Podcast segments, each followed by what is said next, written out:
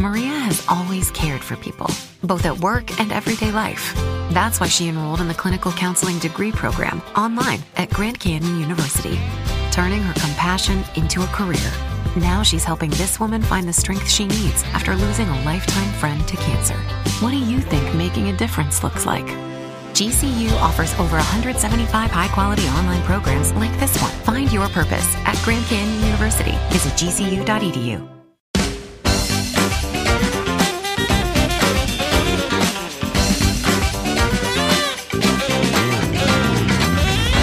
Hola, ¿qué tal? Bienvenidos al primer episodio de Demasiado Transparente, el podcast más sincero de la 2.0. Yo soy Oscar Alejandro y bueno, estoy demasiado contento de, estar haciendo esto por primera vez en mi vida. Y yo no sé si estoy muy contento yo o estoy muy contento de que tú estés ahí, porque sin duda alguna si tú que le has dado play, que le has dado reproducir a donde quiera que nos estés escuchando, en Apple Podcast, en Spotify, en Apple Music, en Google Podcast o en cualquier otra plataforma que me estés escuchando. Eh, bueno, para mí esto es el reencuentro con mis raíces, con quien verdaderamente yo soy. ¿Y quién soy? Eh, tú me conoces quizás por mi canal de YouTube, probablemente, pero es que yo soy más allá de eso, soy un locutor. Desde que yo nací, eh, el primer regalo que le pedí a mi mamá o al niño Jesús fue que me trajera un micrófono porque lo que más me apasiona en la vida es precisamente contar historias, estar presentando, ser un presentador nato. Y, esto me llena de mucha vida y de mucha pasión, no solamente porque, eh, como ya te dije, estoy reconectándome con mis raíces, sino porque um, es una manera donde puedo comunicarme contigo como verdaderamente yo soy, no en ese personaje de YouTube que me encanta, por cierto, porque me ha permitido llegar de una manera muy genuina a muchas y nuevas audiencias alrededor del mundo y que me conozcan y de ser ahora con tener un canal de YouTube con millones de visitas. Mi canal de YouTube hoy tiene más de 16 millones de reproducciones. Eso creo que yo no lo había podido lograr ni siquiera cuando lo trabajaba, cuando trabajaba en la televisión. Y estoy haciendo este podcast porque en YouTube tengo que tener como un personaje, como lo dirían por allí, family friendly. Es decir, que el contenido que yo eh, haga a través de esta plataforma de videos eh, lo puedan ver desde un niñito muy chiquitito hasta un viejito y todos lo entiendan y todos lo puedan consumir por igual. Pero precisamente por eso hay que tener y ser bien restringido con todo lo que se dice, con lo que se cuenta, en la manera de cómo lo transmitas, porque hay, aunque tú no lo creas en YouTube, muchísimas restricciones. Entonces, yo siento que la versión de Oscar Alejandro en YouTube es la de un personaje, sí, un personaje que es ah, como una comiquita, sí, como una comiquita en la cual tengo que ser demasiado eh, simpático y demasiado, eh, no sé, eh, es un personaje que yo así no soy en la vida real. Yo soy como tú me estás escuchando en este momento. Creo que precisamente por eso se llama este podcast demasiado transparente porque muchísimos amigos me dicen que yo no me guardo nada, que soy precisamente así como una bandeja. A ver, sonó el reloj allí. Soy como un libro abierto, que yo no me guardo nada. Y por eso es que este podcast se llama así, demasiado transparente. En él y a través de esta vía eh, no solamente vas a poder entretenerte con estas locuras que me pasan y contarte todo lo que me sucede eh, quizás en mi vida cotidiana que te parezca interesante, sino que también pretendo enseñarte, enseñarte de mis errores, porque yo creo que aquí vamos a reírnos más que todo de mis errores, eh, porque de alguna manera quiero recordarlos y quiero que también tú que me estás escuchando no los vuelvas o no los cometas, porque yo precisamente creo que que por eso, si puedo yo en ayudarte y hacer que no pases por las cosas que yo he pasado, de verdad me agradaría muchísimo. Antes de entrar en materia, el capítulo de hoy ya lo he ah, dicho y como lo habrás visto en el título del podcast, se llama La peor experiencia que he tenido en Estados Unidos. Y tiene que ver con comprarme un carro. Yo no sé si ustedes sabían que comprarse en Estados Unidos un carro quizás es la experiencia más fácil que ustedes puedan hacer, pero cuando vayan a dar ese paso tienen que estar realmente informados de todas las triquiñuelas que yo puedo decir que tiene que ver con comprarse por primera vez un vehículo en este país, en Estados Unidos. Y yo me imagino que sabes que soy venezolano. Cuando yo llegué a Estados Unidos en enero del año 2015, mi primer carro en Venezuela, o el carro que yo tenía en Venezuela, era un Fiat Uno del año 2010. ¡Ay, qué carrito! wow, yo lo bendigo realmente porque me llevó y me trajo de Caracas a Valencia millones de veces, pero ese carro ya no daba para más, no tenía aire acondicionado, me acuerdo que los vidrios eran manuales, eh, era feito, era un carro feito y eso fue lo último que yo tuve acá cuando antes de venirme a Estados Unidos, cuando yo llegué, como ya te dije, en enero, Realmente esos primeros meses eh, para mí fueron súper duros porque tenía un trabajo en el que no ganaba mucho dinero y no solamente eso, sino que eh, tuve la oportunidad de llegar a este país en la casa de mi amiga Luisa Sanoja, al que yo no sé si por cierto está escuchando esta transmisión. Mi amor, te mando un beso y tú no sabes lo que te agradezco que me hayas podido apoyar eh, esos primeros meses yo recién llegado a este país. Pero lo que sí es cierto es que Luisa vivía en Hollywood, Florida, y yo, eh, mi primer trabajo formal lo tuve y quedaba en Wingwood, en Miami, en Midtown Miami. Eh, para llegar de Hollywood a Wingwood lo tenía que hacer todos los días agarrando dos autobuses, obviamente uno de ida y uno de vuelta. Y yo invertía de mi tiempo una hora y media para ir y una hora y media para regresar. Pasaba la vida, perdía yo la vida entera montado en un autobús y cuando yo regresaba a Hollywood me sentía que estaba completamente aislado del mundo sin carro porque pues todo el mundo vivía en downtown, en Brickell, en Doral, nadie vivía en Hollywood, yo estaba desesperado por tener un carro, pero cuando empecé a averiguar acerca de qué tengo que hacer para comprarme un vehículo en Estados Unidos, todo el mundo me recomendaba o me dio digamos que las primeras eh, nociones de lo, que tenía que saber para comprarme un carro. Resulta ser que acá en Estados Unidos tú puedes comprar un vehículo de esencialmente cuatro maneras. Eh, comprarlo de contado, es decir, que si un carro, por ejemplo, cuesta 12 mil dólares, tú vayas al concesionario, al dealer, como lo llaman aquí, y pagas enteramente así, chin chin, cash en efectivo, 12 mil dólares. Obviamente también hay la posibilidad de comprar de contado un carro usado a un particular. Claro, esta quizás es la opción un poco más riesgosa porque los vehículos que se encuentran eh, vendidos por particulares tienes que realmente eh, verificarlos muy bien, eh, bien sea a través del récord criminal del vehículo, de la persona, verificarles por un mecánico, porque cuando tú compras un carro a un particular de contado, después que tú le das el cheque con el dinero, bien sea 3 mil, 4 mil, 5 mil dólares, ahí ya no hay derecho a pataleo. Esos carros te los vendieron y punto. Y si estaba malo, si después tiene una falla, obviamente no hay a quien reclamarle. La opción de un transportation, un transportation, no sé si has escuchado este término, se refiere a esos carros que son viejitos, que son sumamente económicos, que casi que te llevan y te traen y más nada, pero que son súper baratos. Acá en Estados Unidos los carros todos en esencia son buenos, eh, pero todo el mundo recomienda tener un transportation eh, cuando tú comienzas, que sea tu primer vehículo. Un transportation fácilmente puede costar de mil a dos mil dólares. Eh, casualmente que ese era el dinero que yo, yo había ahorrado para esa época en el año de 2015 para tener un vehículo, pero yo no soy para nada bueno con la mecánica, o sea, a mí se me accidenta un carro en el medio de la autopista y créanme que no sé qué hacer, me pongo así, ¡ah! pegar gritos, ¿qué hago? ¿Qué hago? ¿Qué hago?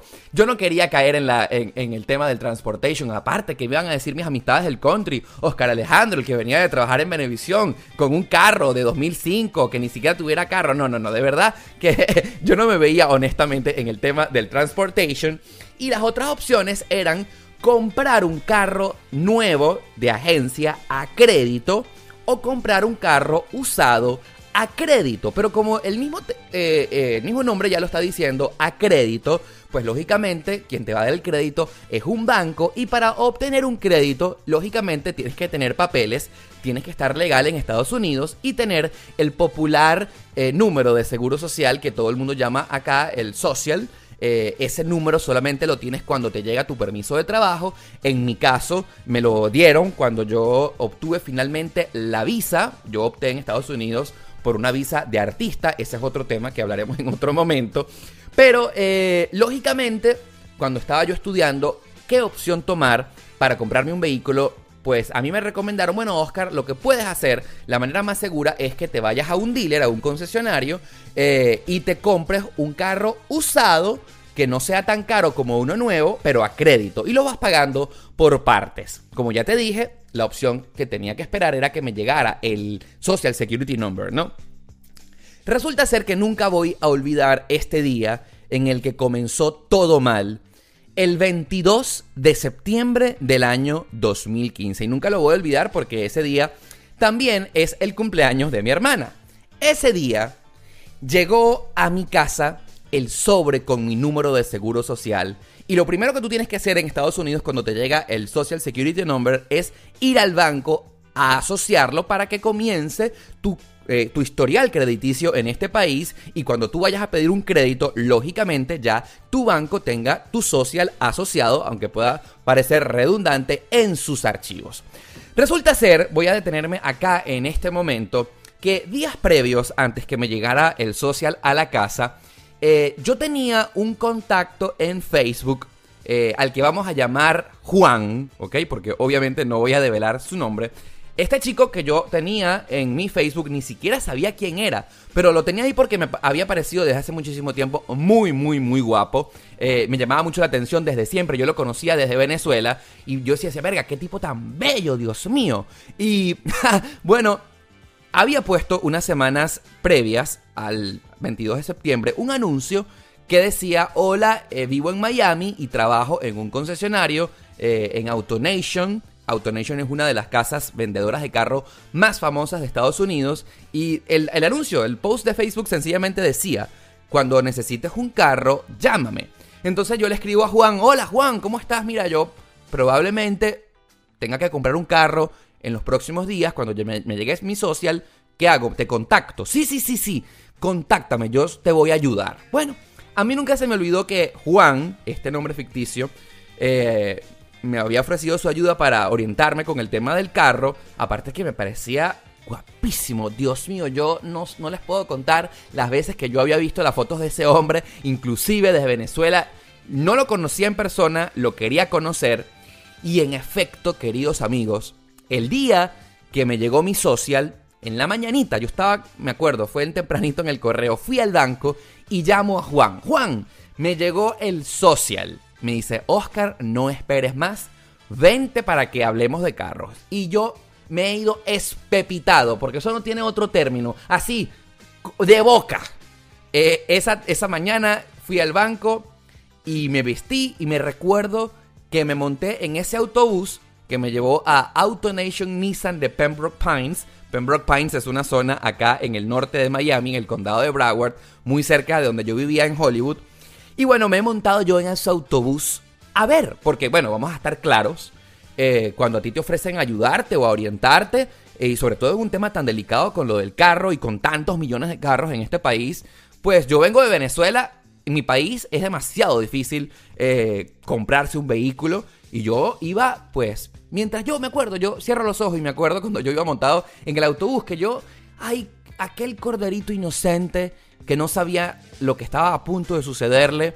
Eh, sí, no sabía lo que me iba a exponer de, la boca del lobo en la que estaba a punto de meterme. Porque, ¿qué me iba a imaginar yo que ese día iba a salir manejando un vehículo? En Venezuela es tan difícil comprarse un carro, un crédito.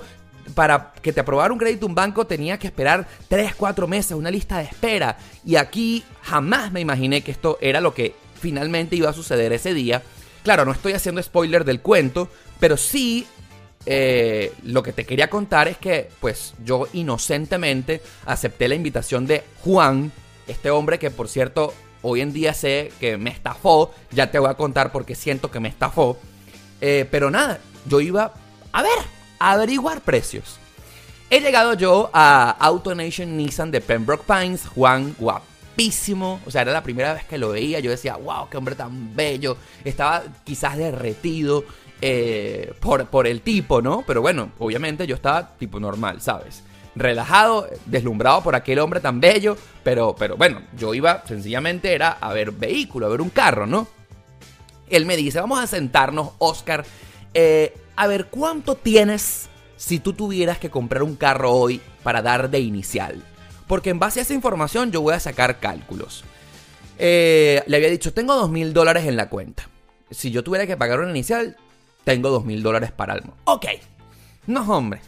Ya tengo el carro que es para ti. Ya, ya, listo. Vamos, vamos al garage del concesionario que ya te va a mostrar el carro. El susodicho carro era un eh, Nissan Sentra del año 2014, es decir, que tenía tan solo un año ese carro.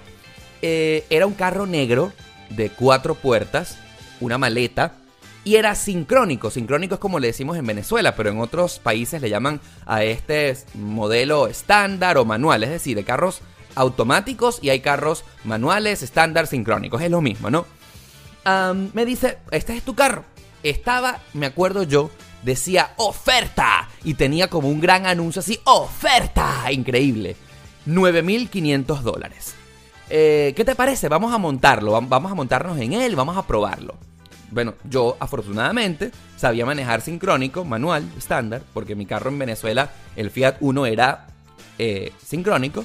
Y bueno, empezamos a dar vueltas por Pembroke Pines, me acuerdo, dimos una vuelta a la manzana. ¿Qué te parece? Me decía, ¿qué te parece? ¿Qué te parece? Y en efecto, eh, el carro estaba bueno, no, no se le sentía nada, tenía buena potencia, le servía el aire acondicionado, estaba limpio, un carro bonito, sí. Era cualquier cosa. Ustedes no sé si saben de carros, pero un Nissan Sentra es cualquier cosa. Sencillo. Yo lo que andaba buscando era un carro que me llevara y me trajera. Aquel carro no era deslumbrante.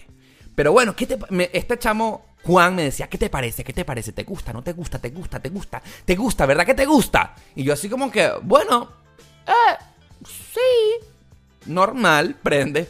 Bueno, después de haberle hecho la vuelta al carro, sencillamente eh, volvemos a la oficina dentro de, bueno, del concesionario y me empieza a hablar de números. Bueno, ajá, mira Oscar, cuesta este carro que está en una oferta increíble, como acabas de ver, 9.500 dólares. Pero bueno, fíjate tú, más impuestos, más el seguro, más la placa y chinchuncha y unas cosas ahí, el carro cuesta 11.000 dólares. Fíjate tú, si te lo llevaras hoy mismo, las cuotas te saldrían en 290 dólares. Y el seguro, más o menos, te saldría en 120. Es total, vamos a, sumar, serían como 410 dólares. Y entonces, bueno, él me dice esto que yo no tenía carro, pero sí estaba preparado para comenzar a dar cuotas para un vehículo. Y 410 dólares yo vi que entre, digamos, cuota del carro, o sea, el crédito, pues, más el seguro, 410 dólares lo podía pagar. Vamos a poner que redondito mientras pagaba gasolina y viajes, 500 dólares mensuales por un carro, pues era un monto que yo en ese momento podía pagar. Claro, sin embargo, ustedes imagínense mi cara, yo estaba en en la luna, yo estaba, era bueno, ay, qué bueno, gracias por la información. Eso es lo que yo estaba esperando, ¿no? Eh, esa era la información que yo necesitaba saber. Bueno, si yo sacara un crédito, ¿Cuánto es lo que tendría que pagar mensualmente? 500 dólares. Bueno, pero sencillamente él me dice, eh, ¿quieres el carro, verdad? ¿Quieres el carro? Y yo, bueno, no, yo vine hoy y fue a averiguar información. No, no, no, no, tú tú te puedes llevar el carro hoy, tú puedes salir hoy manejando si quieres.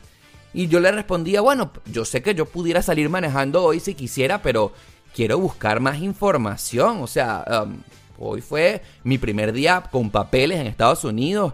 Creo que me gustaría buscar una segunda o una tercera opción. Entonces me acuerdo que este tipo, Juan, que se, vamos a llamar Juan, no se llama así obviamente, me decía, Oscar, pero tú, tú confías en mí, o sea, yo soy tu amigo. Yo he pensado, aparte que, mira, imagínate tu Nissan, una marca japonesa, es como la Toyota, y estamos en un concesionario, o sea, ¿qué más vas a buscar? Y yo sí le decía a Juan, bueno, claro, yo entiendo, entiendo tu punto, sé que Nissan es una muy buena marca, pero es que sencillamente yo no he visto más carros. Yo no o sea, yo me gustaría tomar una buena decisión después de haber visto varias opciones y no irme de buenas a primeras. No, Oscar me decía, no, es que este es el mejor carro. O sea, imagínate tú, wow, tú no vas a encontrar una mejor oferta que esta.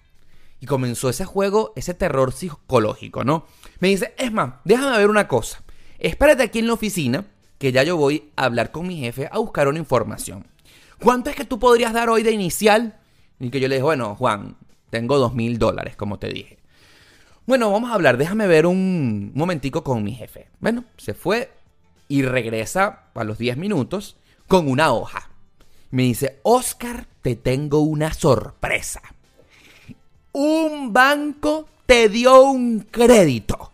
Imagínate tú, el Banco Santander de España. ¡Wow! ¿Qué más vas a esperar? O sea, tú no sabes lo difícil. Yo he estado todo este tiempo en la oficina de mi jefe, eh, pues hablando con el banco.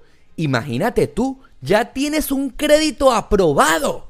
¿Qué más vas a esperar? Y yo, wow, de verdad, que como me lo vendió de esa manera, yo dije, imagínate tú un banco me aprobó un crédito. O sea, en Venezuela, yo, recuérdense que yo vengo de este país, ¿no? Eh, que un banco te apruebe un crédito de un carro, o sea, un papeleo y papeleo y papeleo. Aparte, no, no digo días ni semanas, sino meses para que un banco te aprobara un crédito. Y este pana se va a la oficina del jefe y cuando regresa me dice que un banco me aprobó un crédito. O sea, le digo, bueno, Juan, pero fíjate tú, qué bueno que el banco me aprobó un crédito, pero eh, pero a mí me gustaría, como te dije ya, buscar otras opciones. Me dice, no, fíjate tú, Oscar. El crédito para el carro es válido solo por hoy. Imagínate tú. Ya mañana, quién sabe, quizás no te aprueban el crédito. O es que este carro está a tan buen precio que quizás ya no esté y no te pueda dar un buen carro. Claro, a todas estas, eh, era como dice el dicho, que se juntaron eh, el, chivo con las ganas de comer. ¿Cómo es que decía? El hambre con las ganas de comer. Porque obviamente, más allá de la presión que él estaba ejerciendo sobre mí, el psicoterror, yo en el fondo obviamente también quería un carro. No, no ese precisamente, pero yo tenía, yo estaba pasando demasiada roncha, ¿no? Bueno, resulta como ya les dije que mi gran consejera de vida en Estados Unidos ha sido mi amiga Luisa Zanoja y entonces, cuando este pana comienza a hacerme presión, yo dije, mira, nada, voy a pedirle consejo a mi amiga Luisa, quien es la que mejor sabe de temas de Estados Unidos, y la llamo, mira, chama, tengo aquí una presión. El tipo del dealer me está ofreciendo un Nissan del año 2014 con 10.000 millas, es sincrónico, por 9.500 dólares. ¿Qué te parece a ti? Me dice, oh, mira, Oscar, ese carro Está valorado como nuevo en 12 mil. Eh, y de verdad que no está mal. Aparte que Nissan me parece una buena marca, me dice Luisa. Y, fíjate, si tiene cuántas millas, tiene 10 mil millas. Se supone que un carro anualmente debería tener 12 mil millas. Es decir, está por debajo del millaje anual de un carro. Ese carro está prácticamente nuevo, me dijo Luisa. Eh, le preguntó, mira, Marica, pero ¿será que yo lo compro? ¿Sabes? ¿qué te parece a ti? Me mira Oscar, eh, para mí, lo que me acabas de decir es un carro que cumple las condiciones para irlo a comprar. Millas bajas, buen precio, buena marca. Y sí, si tú dices que un crédito de un banco ya lo tienes en tus manos, wow, eso es demasiado difícil. De verdad que me dijo, yo creo que sí. Claro, esa llamada de mi amiga Luisa fue trascendental. Yo en ella creo a ciegas totalmente. Bueno, yo no estaba seguro, tenía ese, ese mar de dudas en mi cabeza. Y a mí sí me llama mucho la atención que este pana, Juan, cuando yo regreso de la llamada, ¿y qué decidiste? me dice. Y me miraba idéntico al gatico de Shrek, ¿saben? El gatico de Shrek del gato con botas que mira con esos ojos así, por favor, por favor, por favor, cómpramelo. Hoy ya entiendo, yo al final de esta conversación ya les voy a explicar por qué los compradores de carros eh, son las personas más muertas de hambre que existen en el planeta. Ellos te hacen, no sé, una, una psicología como para que le compres el vehículo, juro, casi que tú le estás haciendo un favor a ellos. Y es que es verdad. Hoy en día entiendo cómo cuando tú le compras un carro a un vendedor, a un dealer, le estás haciendo un favor. No, pana. El favor te lo tienes que hacer a mí. Bueno, aquel ruego, aquel ruego, por favor, Oscar, no me hagas esto. Ya tenemos aquí dos horas que va a decir mi jefe. Si yo te dejo escapar, si tú te vas en el carro, o sea, yo no soy un buen vendedor, que no sé qué vaina. Todo, todo, todo, todo Estados Unidos. La, suplicadera del carajo. Em, los ojos de Shrek que me ponía. Aparte que el tipo estaba bueno, estaba guapo. Este, y yo con las ganas de llevarme el carro, todo fue como una presión demasiado arrecha y claro, aparte, yo no les quiero negar que cuando un tipo guapo te jala bolas y te dice por favor, por favor, y te pone los gaticos, los ojos de gatico de Shrek, tú también, tu mente primitiva, que de repente sale a, flote, porque yo pienso que eso es del demonio, la mente primitiva no debería existir, dice, te pare, tú te, a ti tú te imaginas, Oscar, que tú te, no sé, le compras el carro al carajo y te lo levantes, no sé, sea tu novio, le das los besos al final, no sé, te lo agarras, o, no sé, todo, tú eres el hombre de tu vida. Todo eso pasó por mi mente. Y todo eso influyó a que después de que el tipo me jaló, me jaló, me, me, me jaló, yo le dije, dale Juan, está bien, compro el carro. Bueno, imagínate tú. El peor error de mi vida había sido tomado. Esa decisión había quedado, pero sellada en ese momento. Bueno, ese carajo, no joda, saltó de la felicidad cuando yo finalmente le dije que, sí, que finalmente le iba a comprar el carro. Eh, y, y, honestamente, el que tenía que estar saltando de la felicidad por el carro nuevo era yo y yo no lo estaba. Me sentía realmente súper presionado. Bueno, ese carajo fue, llegó, me trajo un montón de papeles, como una resma de papel. Vamos a hablar con el financista, vamos a hablar con mi jefe. Y con ese financista yo he sellado el error que hasta el día de hoy estoy pagando, pagando literalmente. Y ese tipo me ha pues dado una resma de, contratos en los cuales yo tenía que haber leído cada una de esas páginas que a mí me hicieron firmar.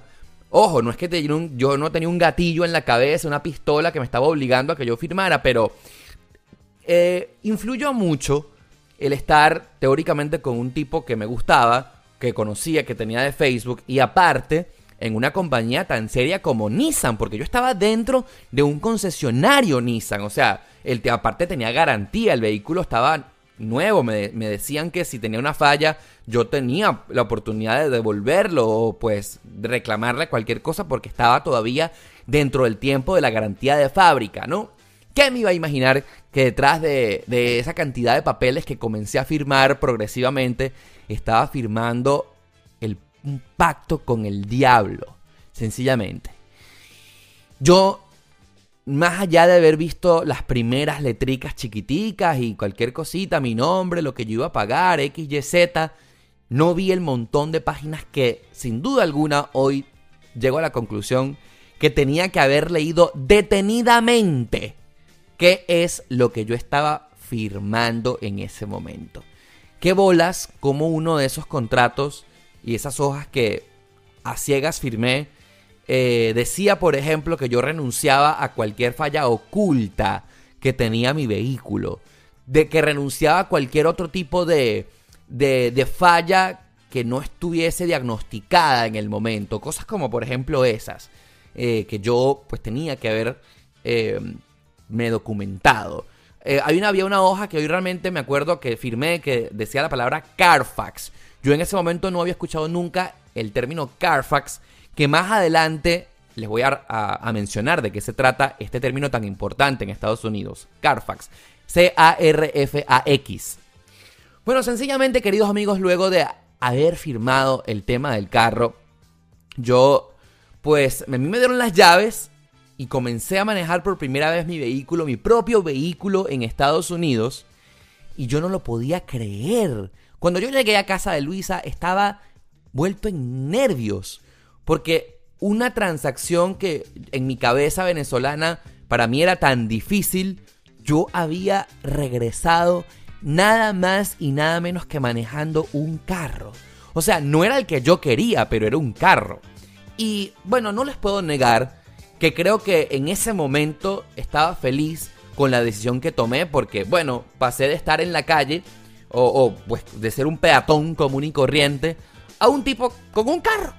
Y no, no les puedo negar, no les puedo negar que, que ese vehículo Nissan negro me llenó de mucha felicidad el tiempo que lo tuve porque cambió mi vida. Yo, de haber pasado de, de ballet parking, que era el otro trabajo que yo tenía para llenarme de dinerito, comencé a hacer Postmates. Postmates es aquí una eh, aplicación para eh, repartir comida a domicilio y los ingresos que yo pude tener gracias a trabajar en Postmates en esa primera etapa me cambiaron del cielo a la tierra todo. Eh, eh, ese diciembre de 2015 yo tuve que mudarme de casa de Luisa en Hollywood. En enero me mudé para una casa, un apartamento mucho más lindo, mucho más cool. Acá en Downtown Miami, quedaba cerca de mi trabajo. No les puedo negar, a mí ese carro, si bien es cierto, no era el que yo quería, pero pues me había solucionado realmente mi grave problema de movilidad. el carro perfecto. Yo creo que les puedo confesar, el tema de la estafa con el carro no tuvo que ver nada con la mecánica. Ya les voy a mencionar en dónde y en qué momento descubrí cómo fue que me estafaron. Pero el carro realmente demasiado bueno. Ojo, eso sí. Era una ladilla crónica, horrible.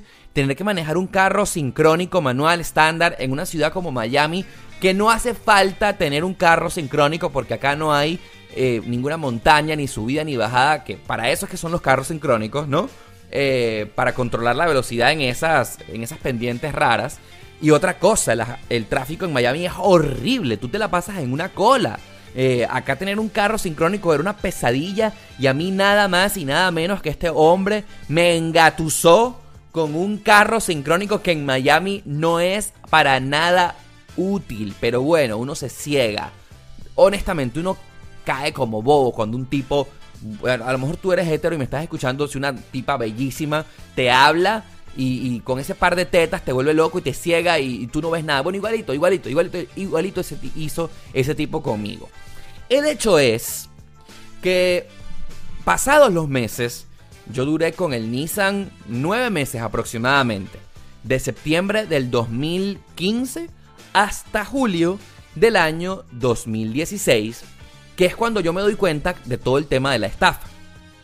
Y me doy cuenta Gracias a un amigo que quiero en este momento mandarle un saludo, Beto de Caires. Beto fue mi compañero de radio en Venezuela, en Guao 881, y es uno de los hombres más honestos, más de pingas que existen en el, en el planeta, y yo en él confío a ciegas porque es uno de los hombres no solamente más simpáticos, sino más inteligentes que existen, ¿no? Y entonces, para esa época, julio de 2016, él estaba recién llegado a Estados Unidos, no tenía ni siquiera un mes, y cuando nos fuimos a ver, me dice, mira Oscar, mira este carro que me saqué. Un Corolla 2016, es decir, del año de agencia. Y me dice, no lo vas a creer. Yo apenas recién llegado, sin crédito, sin papeles, pude tener esta nave.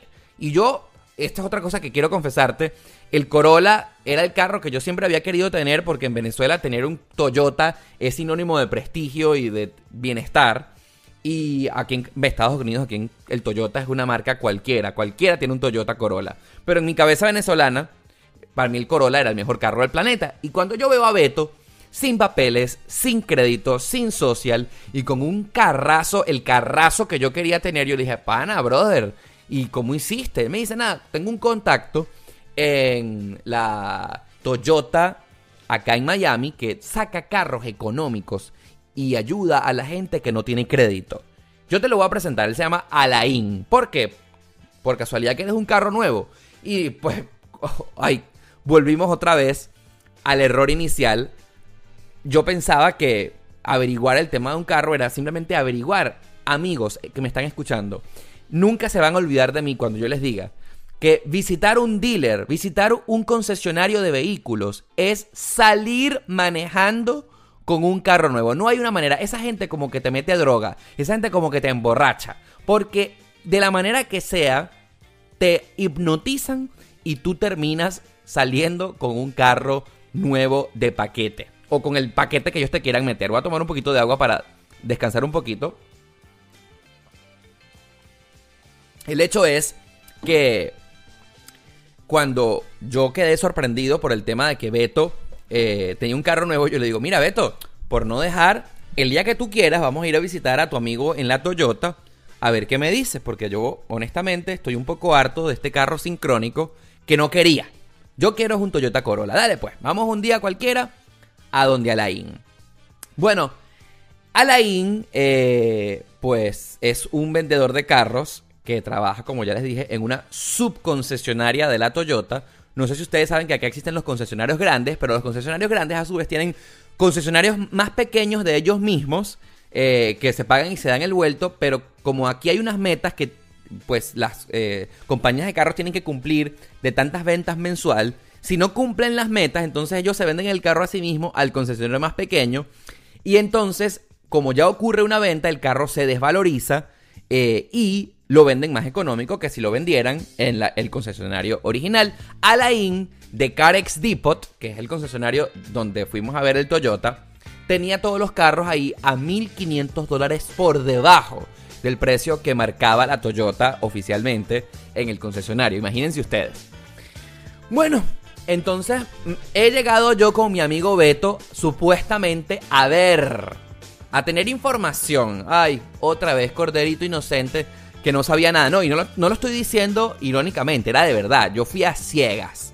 Ese día que llegué de, de julio, do, junio 2015, 2016 a, a donde Alain, ¿no? Y entonces, obviamente, ya yo tenía el Nissan, ¿verdad? Y acá existe esta modalidad que se llama Trade In, que tú le puedes entregar el carro que tienes como parte de pago al concesionario. Ese concesionario, por cierto, no importa que no sea de la marca del vehículo. Yo estaba en un concesionario Toyota, el carro es Nissan, no tenía nada que ver, pero los concesionarios compran carros usados como parte de pago. Y eso fue lo primero que fuimos a averiguar. En cuanto me iban a recibir el Nissan que ya yo tenía. Bueno, eh, el hecho es que para tú averiguar cuánto cuesta un carro o en cuánto precio te pueden recibir el vehículo, hay una cuestión que ya les mencioné antes que se llama el Carfax. El Carfax es el historial del carro. No sé si sabían que acá en Estados Unidos todo lo que le pase a tu vehículo, inclusive hasta un cambio de aceite, un reporte al seguro, cualquier cosa, un choque, queda registrado en el Carfax. Eh, y a medida de que tú le vayas haciendo cosas al carro, el carro se va pues sencillamente desvalorizando, porque lo que sí no ocurre en Estados Unidos es que un carro se revalorice, aquí todo se deprecia, ¿no? Bueno, cuando Alain ha metido el serial del vehículo de mi Nissan Versa en el, el sistema del Carfax, porque esto es literal una página web en internet, amigos, el carro, yo lo vi, yo lo vi, el carro, el Nissan estaba valorado en 5.500 dólares. Les recuerdo que yo compré un carro, compré ese carro, el Nissan Versa, por 11.000 dólares. Pero el Carfax estaba marcando que tenía un valor de 5.500 dólares porque tenía un choque. Un choque, sí, un choque en el carro en el que casi el carro quedó pérdida total y que lo desvalorizó en casi la mitad del precio. ¿Qué pasó? ¿Por qué? Aquí es donde ocurrió la estafa realmente. Porque imagínense ustedes, tenían ese carro cuando yo lo compré, el Versa, el Nissan, lo tenían exhibiendo en el showroom del concesionario como con una gran oferta. Gran oferta de paquete 9.500 dólares. Es decir, una gran mentira porque según el Carfax, el carro realmente estaba costando, no sé, imagínense que 6.000. Se desvalorizó 500 dólares. Que el precio real era 6.000 dólares, no 9.500. Y a ti te lo hacen vender como que era una ganga. No, ninguna ganga. La gente de la Nissan estaba clara desde el principio, debido a los reportes de que ese carro tuvo un choque que casi lo volvió pérdida total ellos estaban conscientes de que el vehículo costaba 6 mil dólares. Pero resulta ser que ellos haciéndote creer, mintiéndote, de que el carro está maravillosamente bien por 9.500 dólares, es decir, con un sobreprecio de 3.500 dólares. Por eso es que este chamo, Juan, el que me atendió en la Nissan nueve meses antes, estaba con aquellos ojitos de gatico de Shrek suplicándome que yo cayera en sus garras de comprarle el carro, porque es que sencillamente el vehículo antes mencionado tenía un sobrevalor de 3.500 dólares netos que le iban a quedar a él, a su jefe, al concesionario, porque te estaban literalmente robando, poniéndole un sobreprecio de 3.500 dólares que no lo valía. Claro, ¿cómo pude haber evitado esa estafa? Si yo hubiese estado mejor informado con respecto a la existencia del Carfax. Porque, por ejemplo, ajá, yo veo que alguien me está vendiendo un carro de 9.500 dólares. Lo que ahora ya yo sé es que inmediatamente tengo que decir, vamos al Carfax y vamos a vernos el precio real que marca esta página web, que es la referencia, eh, al menos en los Estados Unidos, del el precio valor, el precio real de los carros. ¡Wow! Yo no sabía nada de eso. Y una de las eh, tantas páginas que firmé en aquel contrato cuando compré el Versa, el Nissan Versa, es que yo no podía hacerle ningún reclamo del Carfax si en efecto yo tenía que haberlo eh, verificado. Eh, o sea, literal la página decía, yo, Oscar Alejandro Pérez, estoy consciente del estado del Carfax de mi vehículo y lo he revisado. Yo ni sabía que el Carfax existía, ni Juan, el dealer de este, carro, de este carro, ladrón que me estafó haciéndose creer mi amigo, haciéndome pasar por un hombre que yo me interesaba porque también fue súper coqueto conmigo, me le puso 3.500 dólares del carro. ¿Y qué es lo que sucede? Que yo obviamente tuve un crédito de un banco, me dio un crédito por, claro, ya les dije, 11 mil dólares, pero por un carro que no lo valía. Es decir, que yo iba a vender un carro en 5.500 dólares y yo debiéndole al banco más, o sea, o literalmente la mitad del valor del carro. A mí me robaron por no saber, por no estar informados, 5.500 dólares. Entonces, que claro, en, no sé si ya les mencioné a todas estas, es que los intereses del Nissan estaban en 19%. 19% era lo que yo le debía, o sea, era el, deal del Nissan. Un robo. Cuando acá la, la, gente común y corriente en Estados Unidos, que tiene toda la vida en este país, paga de intereses por un carro 2, 3%, inclusive hasta si tienes buen crédito 0% de interés, a mí me estaban clavando el 19%. A mí, Alain, el que me estaba haciendo el cálculo del Toyota, me dijo que si yo me llevaba el Toyota, a mí los intereses me iban a bajar del 19 al 9%, cosa que obviamente esto es demasiado importante porque de los 300, de los 299 dólares que yo le pagaba al Nissan, un montón de plata, yo revisaba esa cuenta y a mí se me iban 100 dólares solamente en el amortizaje del principal y 200 dólares de interés. Yo nunca entendí esa cuenta.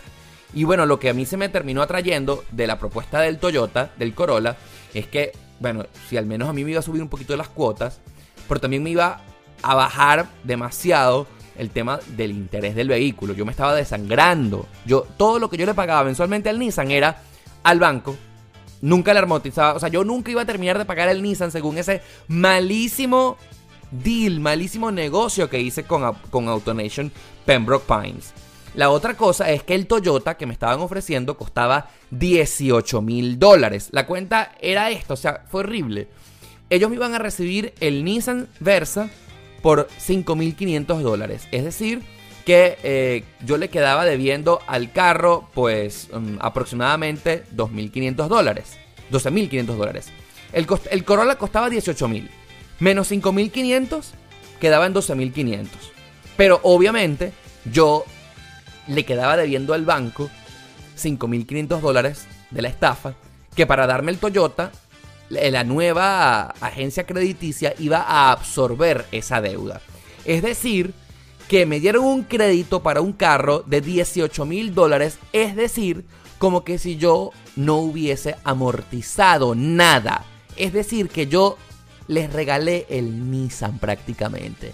Porque si a mí el Nissan me lo hubiesen recibido a muy buen precio o al precio real, por ejemplo, no a, no a, no a, 9 mil, pues, pero sí a 8.500, no, obviamente no me iban a dar un crédito de 18 mil dólares, sino que me iban a dar un crédito de 10 mil. No es lo mismo que te den un crédito de 10 mil que de 18 mil. Es como que si yo no hubiese pagado absolutamente nada. Como que hubiese, pues, comenzado desde cero, ¿no? Y pues, lógicamente, como se podrán imaginar, el Toyota, que era el carro que siempre quería, con el tema de que las cuotas las iba a tener más bajas, tenía un 10% menos de interés, y realmente era el carro que yo quería, que siempre había soñado tener.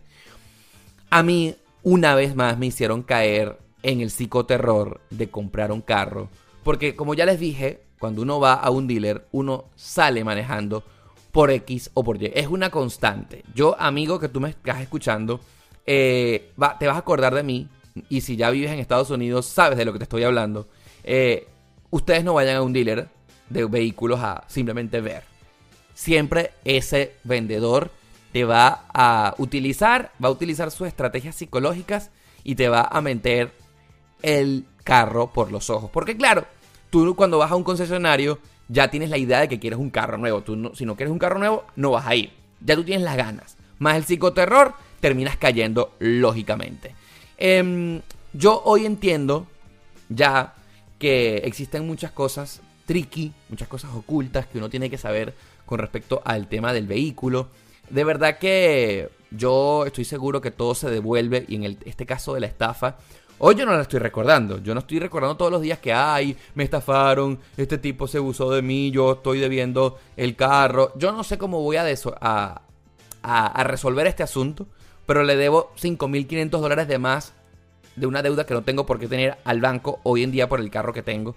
Y bueno, yo espero que tú que me estás escuchando, si quieres saber un poco de cómo son las cosas en Estados Unidos, ten mucho cuidado. Ten mucho cuidado porque también me enteré que el psicoterror de los vendedores de vehículos viene porque es que ellos no tienen en su mayoría un sueldo. Los vendedores de carros en Estados Unidos no ganan un 15 y último, sino que dependen de las estafas que ellos le hacen caer a los eh, vendedores, a los compradores que están necesitados de un carro. Imagínense ustedes que eh, esos 3.500 dólares abombados que se llevó Juan por haberme estafado con el Nissan, eh, pues imagínense ustedes que él estafe a dos personas al mes de 2.000, 2.000, termina ganando un platal. Pero claro, el mes que ese vendedor de vehículos no venda, pues va a cero. Entonces ellos están, digamos que, obligados a estafar a la gente porque así funciona el modelo de negocios acá en Estados Unidos con respecto a los trabajadores que eh, laboran dentro de concesionarios de vehículos. No tienen sueldo, ganan por comisión. Por eso es que ese vendedor de vehículos, cuando te ve a ti, te ve como carne fresca, de cualquier manera va a utilizar sus estrategias para hacerte caer y que le termines comprando el carro. Porque como ya te dije al principio, se unen las el hambre con las ganas de comer. Entonces, bueno, hoy en día yo le deseo lo mejor a Juan. Eh, yo lo bloqueé, como se pueden imaginar, de todas las redes sociales. Porque recordarme el hecho de que se haya hecho pasar por mi amigo y diciéndome que me estaba ayudando cuando en realidad me estaba robando. Wow, se me, se me alborota la, vena de la, sangre de, bueno, yo le deseo lo mejor y estoy seguro que, que las mentiras se le van a devolver. El universo es demasiado justo y uno sencillamente pues no tiene que tomar acción porque Dios o la vida o el universo o la ley de causa y efecto se, se encargarán de hacer justicia en estos casos, ¿no?